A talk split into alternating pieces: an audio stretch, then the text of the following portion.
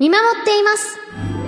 あー、お腹減ったな山口くん、おにぎりうわ、橋本、ありがとう。山口くんを見守っています。やっべえ、教科書忘れてきちゃった。はい、山口くん、教科書、ノート、鉛筆、消しゴムあ、ありがとう、橋本。明治産業の24時間ガスセキュリティシステムはガスの状態を集中監視センターで24時間365日見守ります万が一の事態でもガスを止めて事故を防いでくれます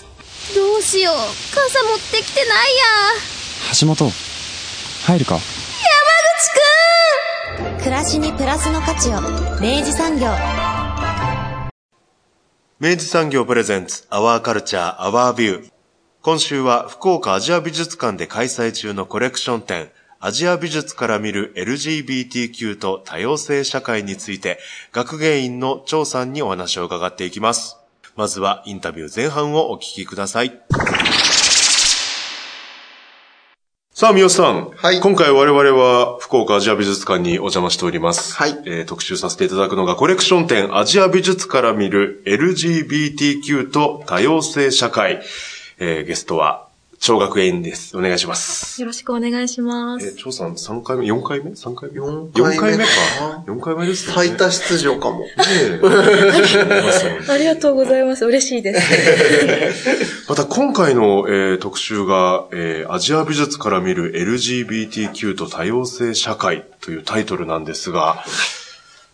LGBTQ、まあ、ここさ数年よく耳にする言葉でもありますよね。まずここから説明していただきましょうかね。そうですね。うんまあ、あの、どういう展覧会なのか、うんうんうんそしてどういう思いを持ってこの展覧会を今やるのかっていうところあたりからお聞きしたいと思いますね。はい。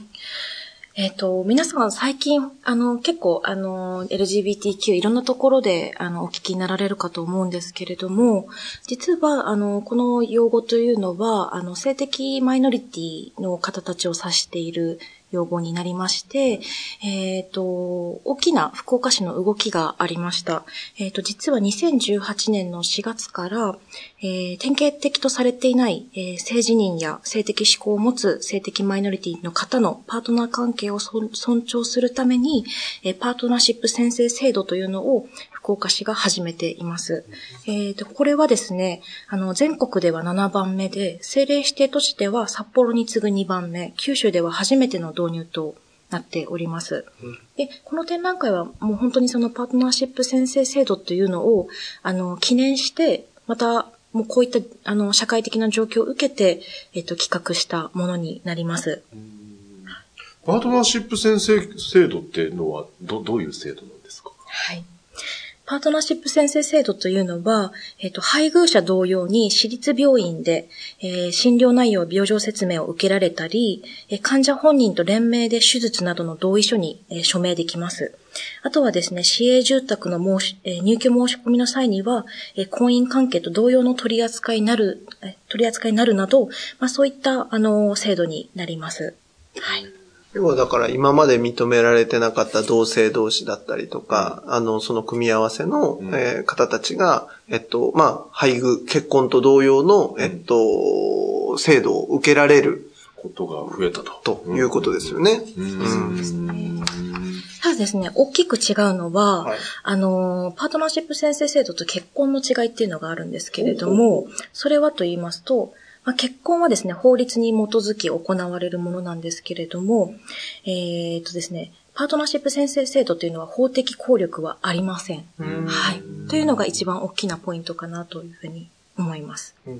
ではなぜうん、法的効力がないのになぜこの制度を導入するのかっていうのが、非常にポイントなんですけれども、まあ、このパートナーシップ宣誓制度を通じて、まあ、民間のサービス提供が徐々に始まったりとか、まあ、そう相互連携っていうのが今かなり始まっています。まあ、特にですね、携帯会社の家族割とか、そのクレジット会会社のマイレージの共有などなど、まあ、そういったことが、あの、今後どんどん進むのではないかというふうになっております。うん。もう社会全体がどんどんもう認識し始め、認め始め、はい。うんね、で、取り入れ始めてるっていうことにもなりますかね。そうですねうん。はい。もっとこの動きが、動きがまあダイナミックになって、より前進するように願うばかりです、本当に。うんはい。そこで今回のこの展覧会ということになるんですか？はい、うんうんそうです。記念してということなんですけど、え、ごめんなさい、僕まだ拝見してない状態なんですよ。なるほど。林くんは拝見拝見しました。ねはい。え、ど、どういう展覧会なんですか？もう簡単に言いますと。はい。えっとですね、あのーま、まずは前半と後半に展示が分かれていて、ま、前半は LGBTQ の当事者の作家たちの、えー作品を展示しております。で、後半は、えー多様性社会というテーマを設けておりまして、えー特にですね、あの、移民の問題であるとか、えっ、と、もっと、あの少し、あの、性的マイノリティを包括する、もう少しこう広く社会的な多様性社会というのを描いた作品を展示しております。はい。所蔵されていたものから。はい、そうです。うはい。なので、このような、あの、コレクション展の切り口は初めてなので、うんあのー私も企画するときに少しドキドキしてたんですけど、まあ、あの、同僚、先輩、上司たちが、あの、非常に理解を示してくださり、うんはい、実現に至りましたう。んえ、これ、全国的には、うん。よく、え、よく、なんか初めて聞く気がするんですけど。はい。まあ、LGBTQ という名のついた展覧会を公立美術館が行うのは、多分今回が初めてじゃないかなというふうに思います。まあ、もちろん性的マイノリティの表現を、あの、扱った、あの、紹介した展示は、まあ、うんもちろんあると思うんですけれども、はい。すごい。そういう意味でも、だから非常に記念すべき、うんうん展覧会になっていると。いうところですねうんでもなんか、あの、これ、改めて、まあ、この機会に、あの、その LGBTQ のことをまあ考えるのも含めて、まあ展示の中で実は、あの、導入の部分で、あの、改めてその、なんて言うんでしょう、えー人々のその、性自認、あの、性、性の、えっと、種類であったりとか、えーそういうことであったりとか、あとその LGBTQ ってそもそも何なのっていうところを、まあ、きちんと丁寧に、あの、ご説明もされてあって、結構やっぱここをまずしっかり押さえておく必要があるかなと思うので、ちょっとこの辺も、あの、張さんにお聞きしたいなと思うところですね。はい。えっ、と、実はですね、LGBTQ という言葉がです、はですね、えー1970年代から、まあ、欧米を中心に使用されてきていまそんす。な前からなんですね。へはい。ーで、LGBT という、まあ、言葉を理解するには、まず、まあ、人間の性というものが、まあ、どういう、あの、性があるのかっていうのを理解しなければいけないんですね。で、まず一つ目が、え戸籍に記載されている性別。これはいわゆる、あの、自らの身体の性。そして二番目が、えー自分の性別を自分でどう思うか。これは自認する性。まあ、通称性自認というふうに言われております。そして、またどういった人を好きになるか。これは好きになる性と言いまして、通称性的思考というふうに言われています。で、最後は、えー服装や仕草、言葉遣いなど、これは表現する性というふうに言われておりまして、まあ人間はこの1から4つの組み合わせによって、まあ、非常に多様な性を持っているというふうに、あのー持っています。そして特に2番目の性自認と3番目の性的思考というのは、あの、非常に、あの、重要で、あの、これはですね、必ずしも結びついているものではなくて、それぞれ独立しているというふうに考えなければいけないです。まあ、そうでなければ、女性だから男性を好きである、男性だから女性を好きであるという、非常にこう、あのーまあ、あの、簡単な解釈になってしまいますので、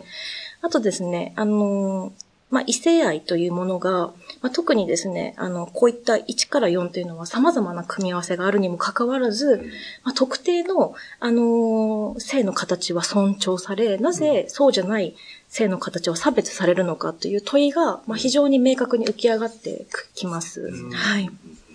なので、あの、この1から4っていうのが、まあ、あの、前提的にあるっていうことですね。はい。この4つのそれぞれの組み合わせなので、もうやっぱりいろんな組み合わせがあるんですよね。そうなんです。なので、その性、人間の性を表すときに、あの、グラデーションという言葉をよく使います。はい。パキパキこう分かれていないんですね。うんうんはい。うんで、そして LGBTQ に入りますと、まあ、L というのはレズビアンですね。で、女性として女性が性的な対象になる方ですね。で G はゲイです。えー男性として男性が性的対象になる方です。で、B はバイセクシュアル。えー性別に関わらず恋愛対象になる方です。で、T はトランスジェンダーで、生まれた時に割り当てられた身体の性別と異なる性別を生きる方です。はい。Q は2つありまして、ケアとクエスチョニングという意味があります。えー男性、女性に当てはまらない性的マイノリティの総称であるケアと、えー自らの性別が、例えば分からなかったり、意図的に決めてないことを表すクエスチョニングを合わせた言葉になります。で特にその Q なんですけれども、もともとは19世紀のアメリカにおいて、まあ、例えば奇妙であるとか、風変わりという言葉で、まあ、別称として使われてきた歴史があるんですけれども、まあ、それを逆手に取りまして、1990年頃から、えー性的マイノリティの解放運動の中で、あの、自己肯定的に、あの、自己肯定的にアイデンティティを表す言葉として使われるようになってきています。まあ、今となっては、 queer studies などなど、まあ、そういったあの学問もかなりあの進んできております。はい。僕が大好きな Netflix はい。の Queer Eye というですね、はい。えっと、ドキュメンタリーのうん。感動的なドキュメンタリーシリーズがありますが、うんそれも、あの、言ったらその Q や、あの、この Q ですね、うんが、あの、タイトルに使われていて、うんもう、それがもう、すごくポジティブな、あの、むしろ人々を勇気づけたりとか元気づけたりするものとして、うんあの、存在が認知されるようにもなっているので、うんもう何も特別なことではない。むしろなんか、あの、いいものとして、あの、世界に認められている。個性としてというか。はい、うんいうような時代がやってきているなというところですよね。うん。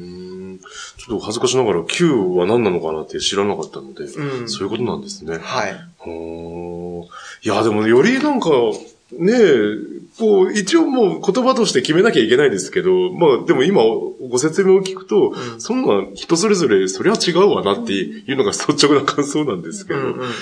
うん。ねもうだから無理にもう型にはめようとせずえ。に、うん。もういいじゃないのって感じになるですよね、なんかね。ううんん。あるがままに認めていくっていうことができるような社会への、まあ今、状況が少しずつできてってるってことなのかなっていう気がしますね。でもこれでもく区切れないというか、あったりもしそうですよね。ね。あと、もちろんですね、LGBTQ という、あの、こことから漏れてしまう存在っていうのはもちろんいらっしゃって、うんうん例えばですね、身体の性別が男女どちらかであると言えない場合の方たちが、とかが、インターセックスという、あの、言い方をしまして、あとは、まあ、あの、男女どどちらにも性的魅力を、あの、感じない、無性愛の状態の方とかは、エイセクシャルであるとか、まあ、男性でも女性でもないという、あの、性自認の方は、X ジェンダーなどなど、まあ、そういうこと、あの、言葉を、まあ、つあの、使っていらっしゃいます。はい。なので、あの、さっき三好さんが、あの、まあ、この、こういうあり方をぐるっとまとめて、こう、こう、受け止められる社会っておっしゃったんですが、私それはすごい重要なことだと思うんですけれども、実は私、あの、性的マイノリティについて全く正直言って初心者だったんですね。で、あのーこの展覧会作る、作るって決めた時から勉強を始めたんですけれども、やっぱり、あのーいろんな本を読んでみると、それぞれの方たちがこの言葉をこう勝ち取ってきたんだなっていう歴史がすごいあるんだなと思って、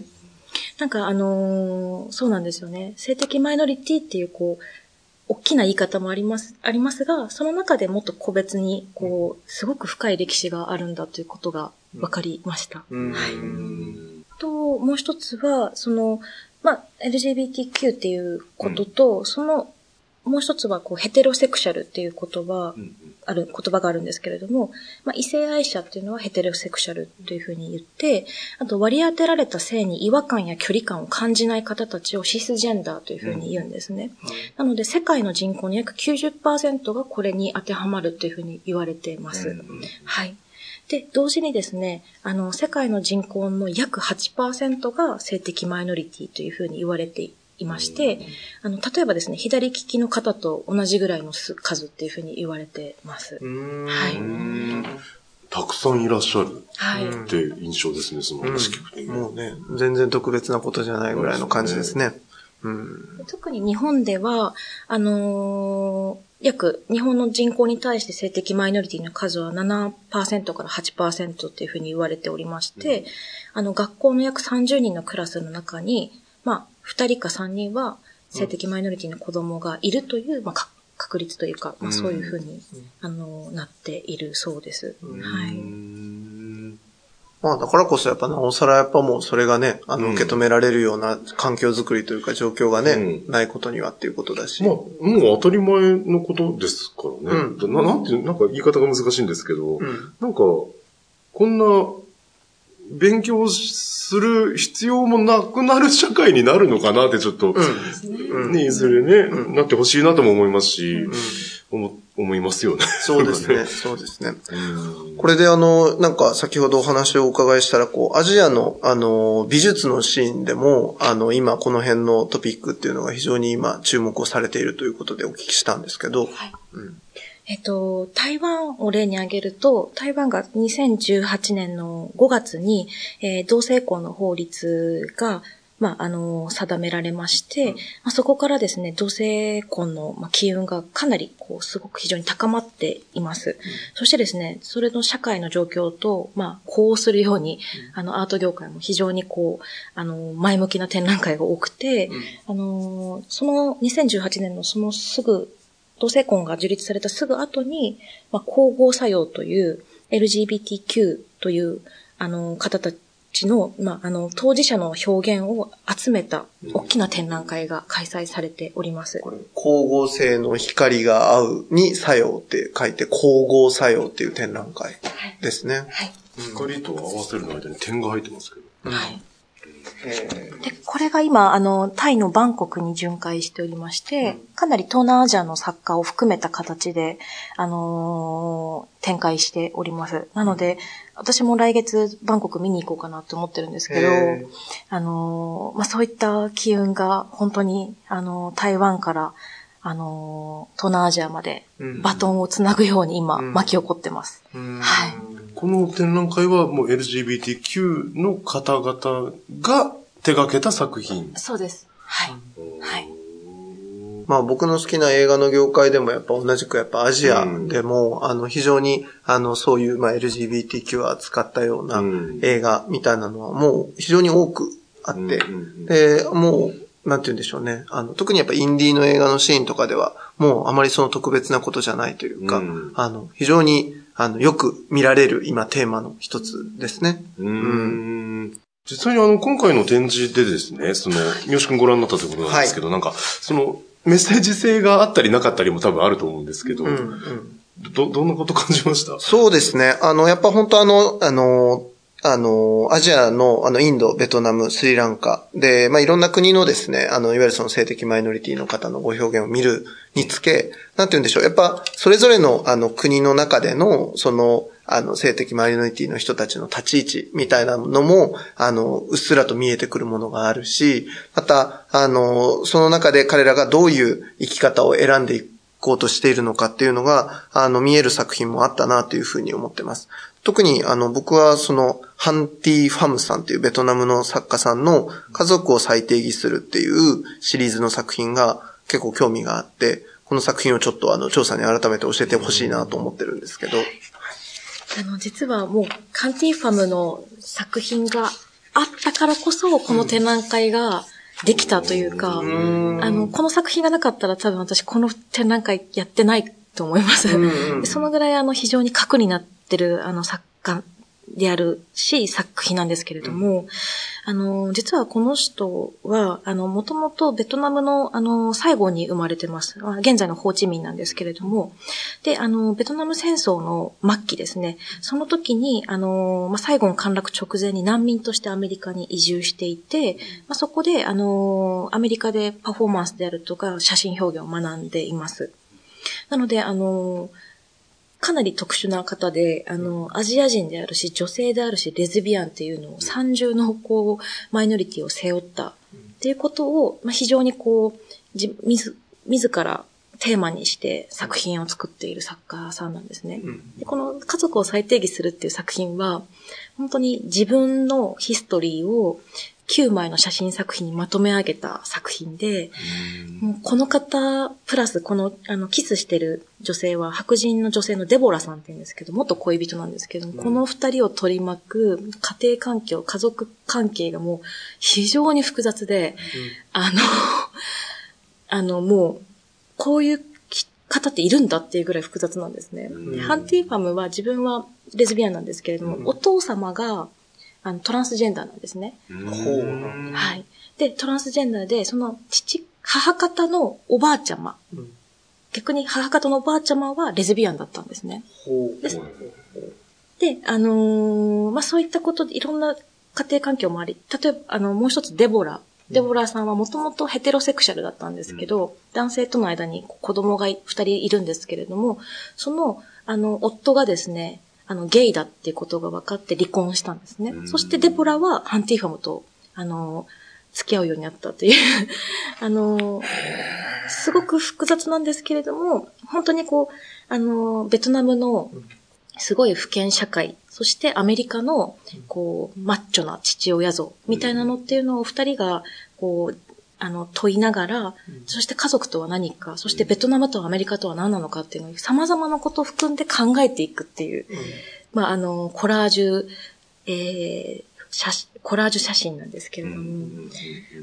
あの本当にこう美術っていうのは美しくめでるものだけではなくて、すごくこう違和感でああるとか、あのー少し、あの、怖さであるとか、まあそういった、あのー本当にこう、鑑賞者に対して、あのーなんて言うんでしょう。あの、安らぎを与えてくれないというか、なんか、どうなのっていう、こう、言ってきてるような作品もありますよね。うん。まさにこの作品はそういう作品なんですね。はい。実際その作品僕拝見する中で、まあ静かな展示の空間の中で、なんかね、やっぱね、あの、その、本当静かな気迫みたいなものをですね、感じる感じだったんですよ。で、やっぱおまけにやっぱ作品が、あの、そのやっぱ今ご説明いただいて、なるほどそういうことかってやっぱまた深く知ることができてよかったなと思うんですけど、やっぱ、あの、ビジュアルとしても、なんかこう非常にレイヤード、なんか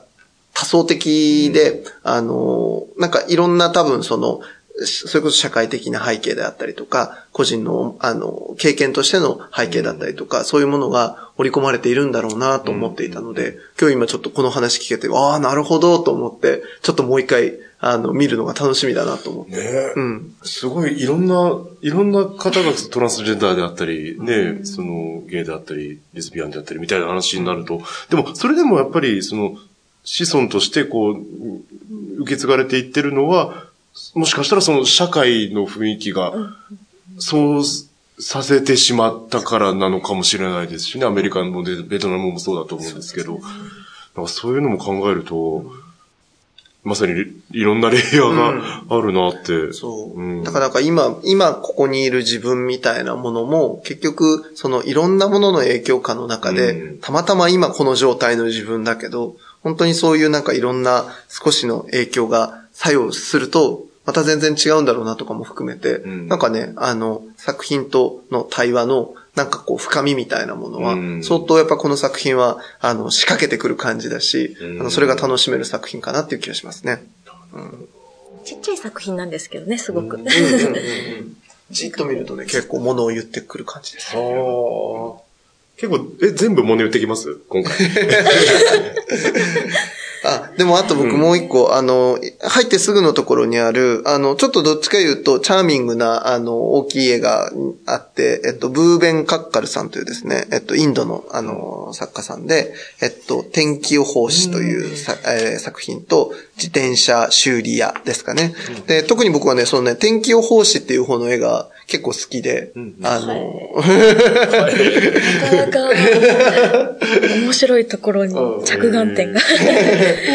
これどんな作家でどういう作品なんですか、これ？ですね、この人の作品が一番難しいと言いますか、あの、もう解説を書くのに非常に苦労した作家で、はい。あの、まあ、うちで持っている作品は、天気予報士と、あの、自転車修理屋っていう、もう、ま、なんか、天気予報士って名前がついてるんですけど、老夫婦が部屋の中でこう、ポツンと佇んでる、ものすごく奇妙な作品なんですね。で、あの、自転車修理屋っていうのは本当に、自転車、こういったチューブっていうのをこう巻いて、お股を広げている男性がいるっていう感じなんですけれども、ブーベンはこの、あの、自転車修理屋の方のタイプが、あの、非常に有名で、あの、70年代に、あインド出身なんですけれども、70年代にイギリスに、もう移住をして、そこで作家活動を始めて、あの、完全にカミングアウトをしてるんですけれども、その、あの、イギリス時代からこういった、あの、チューブ作品っていうのをすごいたくさん、あの、描いてるんですね。チューブ作品、チューブシリーズ。チューブシリーズ。で、あの、本人曰く、まあ、このチューブっていうのが、いわゆる、あの、セクシャルな象徴だっていうふうに言っていますね。なので、あの、正直言うと、この天気予報士っていう作品はですね、本当にこう、謎大きい作品なんです。そう、実際僕もだからやっぱこれあの、入り口がまずやっぱ LGBTQ と多様性社会っていう風な、うん。あの枠組みの中で、で、えっと、入った時に、うん。あの、最初の作品でまあこの作品があるもんですから、あの、あの、いい意味で、おってこうやっぱ止まるわけですよ。うんお、これは、ほう、なるほど、これは、なんかもうやっぱこのね展覧会タイトルもあるので、そうそうそうそうそう。逆にちょっとこっちもね、なんか、そうこれはどういうことなんだみたいな、そう。なっちゃいそうですね。ん。で、それはまあ、あの、いろんな読み解きがあるでしょうし、あの、い一個の固定的な答えがあるっていうことでもないのかもしれないですけど、やっぱその、じゃあ、あの、結果やっぱそういう、あの、性的な思考を持った、あの、ブーベンっていうその作家が、あの、この作品を書くときに、もしかしたらそういうものが裏に透けているのだとしたらっていうふうに読んで、あの、見てみると、あの、いろんな、あの、その書いてあるものの、あの、との向き合いがやっぱ変わる感じもして、あの、だし、単純にね、僕、絵絵としてすごいね、チャーミングで好きなんですよ、この作品は。なので、良かったなというところですね。三好さんはちょっとあの、シュールな作品が好きっていうのは、か過去の そうですね。統計で分かっております。好きなタイプですね。好きなタイプ。こういったその LGBTQ の方々を、もう、もうそれはご自身たちも公言してるし、作品にもそうですね表現してるって方もあれば、今回はそう、それ以外もあるんですよね。そうですね。はい。まあ後半戦は多様性社会ということで、まあ、特に大きいのは、その、移民の問題であるとか、まあ日本に移住してきた外国人労働者をテーマに扱った作品を、あの、展示しております。はい。で、今回、あの、もう一つでちょっと、あの、力を入れたのが、あの全部、あの、作家を際立たせたいなと思っていて、うん。やっぱこう、美術館っていうのは、物、物がバーって置いてある空間で、その、あの、作った作者の人となりっていうのが、あんまり想像できなかったりするんですけれども、今回の展示は人間がテーマなんですね。作者がテーマだったので、その作者一人一人にどういう背景でこういう作品を作るようになったのかっていうのをパネルとして全部あの掲示しています。へえ。はい。それは理解深まりますね。わ、うんかりやすそう。うんうん。実際この多様性のブロックは本当にあの、なんか、あ、今、やっぱり僕らが見るべき作品が多いなっていう感じがすごいして、うん。中でもね、あの、僕、まあ、どれもすごい好きな作品あったんですけど、あの、ニッキー・リーさんというですね、韓国の作家さんの、えっと、パンクプロジェクト、そしてヒップホッププロジェクトっていう、あの、なんて言うんでしょう。あの、作品の、あの、タッチとしては軽やかなんですけど、あの、やってることは実は結構、あの、おうそうだよねっていうことがあって、ちょっとこの作品についても張さんにお聞きしたいところですけれども。また、また面白いところに着眼点が。あの、これを見てほしいっていうドーンって展示してる作品にはあまり三好さんは行かれないんですよ。吉の傾向としてね、そうですね。目玉作品。斜め、斜めに行きたから。斜め。癖のあるやつです。すいません、ニッキー・リーはですね、あの、まさに多様性社会っていうのをもう、もろに、あの、もうもろにもろにテーマとして表、うんうん。あの自分で行為としてやっている作家で、あの、数年間かけて、まあ、彼、彼女はアメリカに移住してるんですけれども、まあ、数年間かけて、まあ、自分とは全く関まあ、接触のないコミュニティ、例えばその、あの、ヒップホップの歌い手たちとか、あの、パパンクの人たちとかっていうコミュニティに入って、体の見た目から変えていくんですね。それで彼女たちとすごく、彼女彼らとすごく溶けあ、溶け込んで、あの、セルフポートレートを撮るっていう作家なんです。へえ、あ、だからパンクプロジェクトとヒップホッププロジェクトっていうタイトルなんですね。でき結果的には写真になってるんですけれども、あの、写真の中、こういうふうに仲良し、仲良く撮るまでが、まあ、彼女のいわゆる作品なんですね、プロセスが。はい。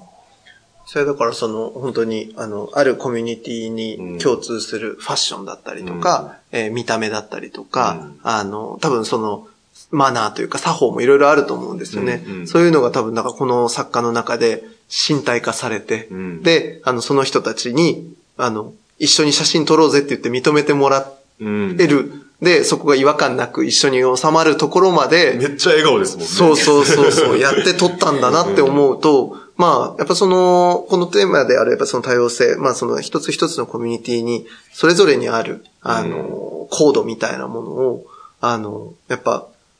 きちんとやっぱ入っていく、うん。共有していくっていうのには、まあ、叱るべき時間と、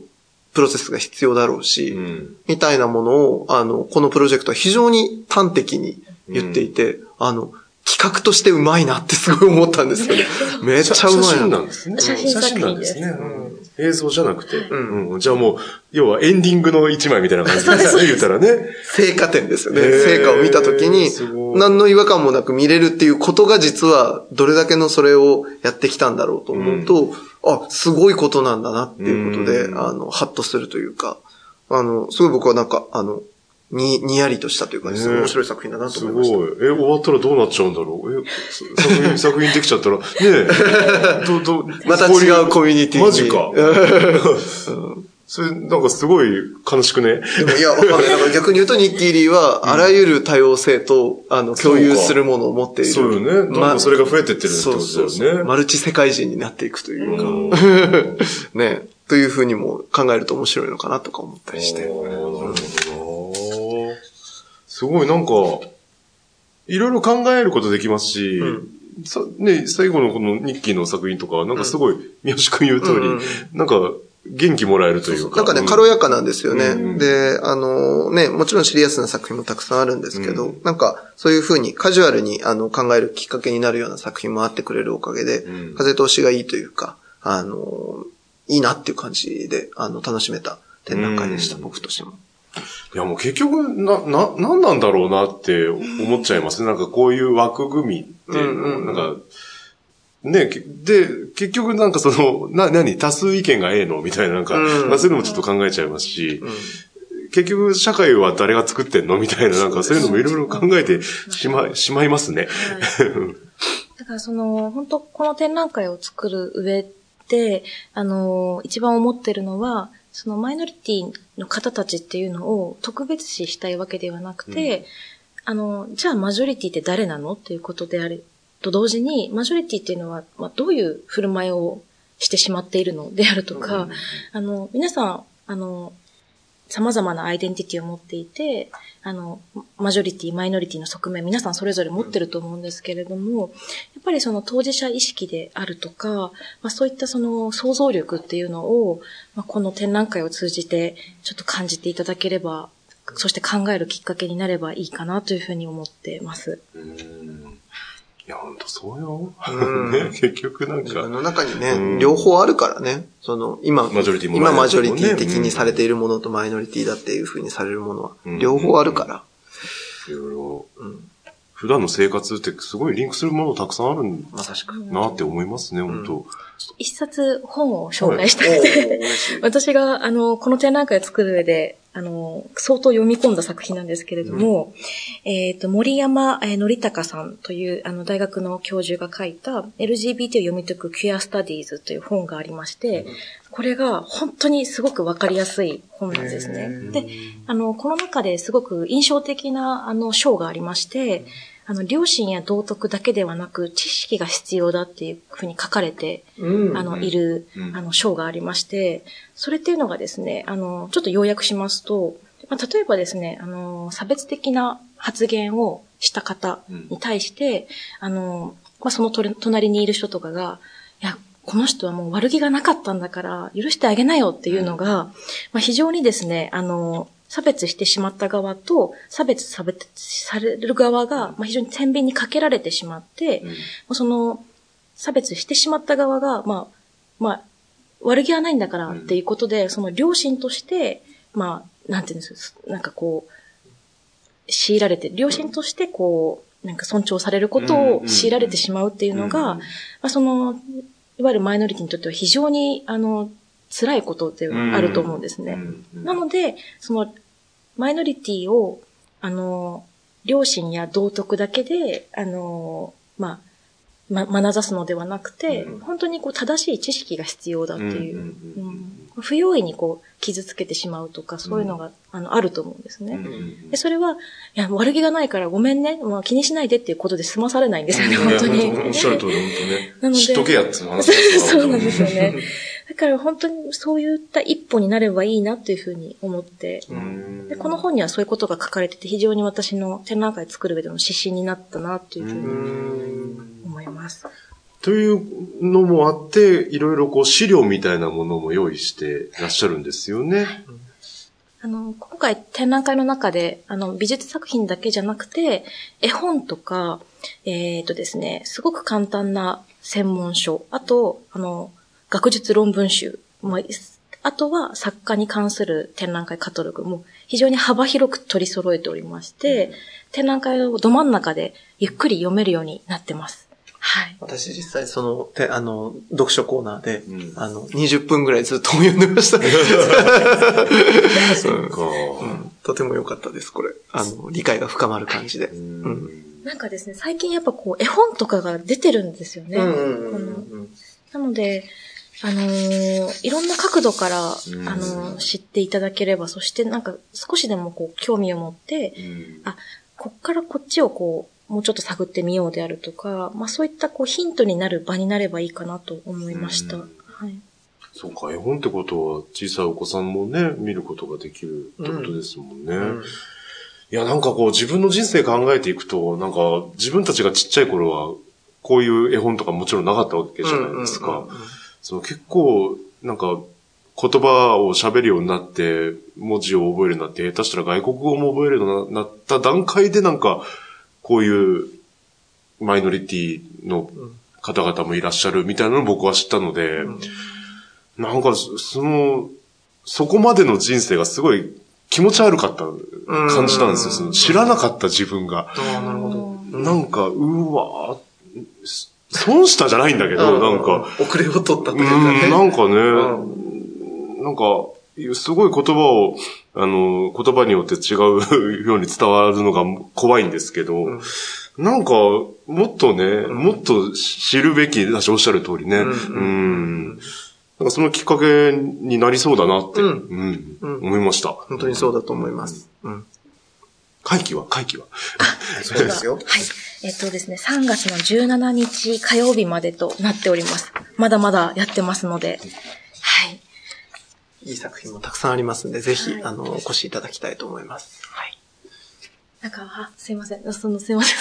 ん。さっき佐藤さんがおっしゃったように、その、年代によって、ものすごく反応が違うんですよね。で最近小学生、学校によっては小学校4年から5年生、どちらかで習うみたいなんですよ。うん、なので、本当にこう、年配の方と、こう、若い学生さんたちの反応がすごい違うのと、あと普段美術館に来られない方も、あの、これを機に、あの、たくさん足を運んでいただいているので、あの、もし、あの、少しでも気になる、興味がある方は、ぜひ、あの、実際の作品を見ていただきたいと思っております。なんか、その、感想聞きたいですよね。聞きたいです。ね。もう感想を聞くだけで一つの番組になるぐらい、本当に、ね、とても重要な展覧会だと思います。そしてもしかしたら、この味火からこの流れが。うん。本当にそうですね。ね10年後ぐらいに振り返った時に、うん、あ、あの展覧会が一つのまたケーキを作っていたんだなっていう風になるようなものにな、なると信じたいし、あの、それの一助としてこの番組が何かしらね、トスを上げれれば嬉しい限りですね。最初おっしゃった通り、翔さんおっしゃった通り、やっぱアートがそういう役割を持つってのはすごい大事なことだと思いますし、うん、それこそ美術館がそういう役割を持つっていうのは、ねえ、叱るべきだし、それこそ、そういう事実を僕らはもっと知るべきだなと思いますけどね。想像力はね、超えていくからね。うん、既存の価値をめでたりとか、再評価するのが美術館っていうのも、それは当然そうなんですけれども、うん、こういった、まだまだ社会の中で揺れ動いている事柄を、あのー美術館の中で考えてもらうきっかけとして、あの展覧会としてこう作っていくのは私は非常に重要だと思っていて、全国の美術館もぜひぜひたくさんやっていただきたいなとは思います。楽しみでございます。というわけで今回はありがとうございました。ありがとうございました。クイズ明治アタック。あなたのチョイスが未来を変える。問題です。2016年4月の自由化以降生活に合わせて選択できるようになったのは？電気。正解。では明治産業で電気と組み合わせて料金をお得にするプランを作れるのは？が、ガス。正解では明治産業電機の契約に切り替えるときに必要なものは？最新の電気の検針票が手元にあればスムーズ。良いでしょう。では賃貸住宅マンションアパートでは？一部を除き切り替え可能。お見事全問正解で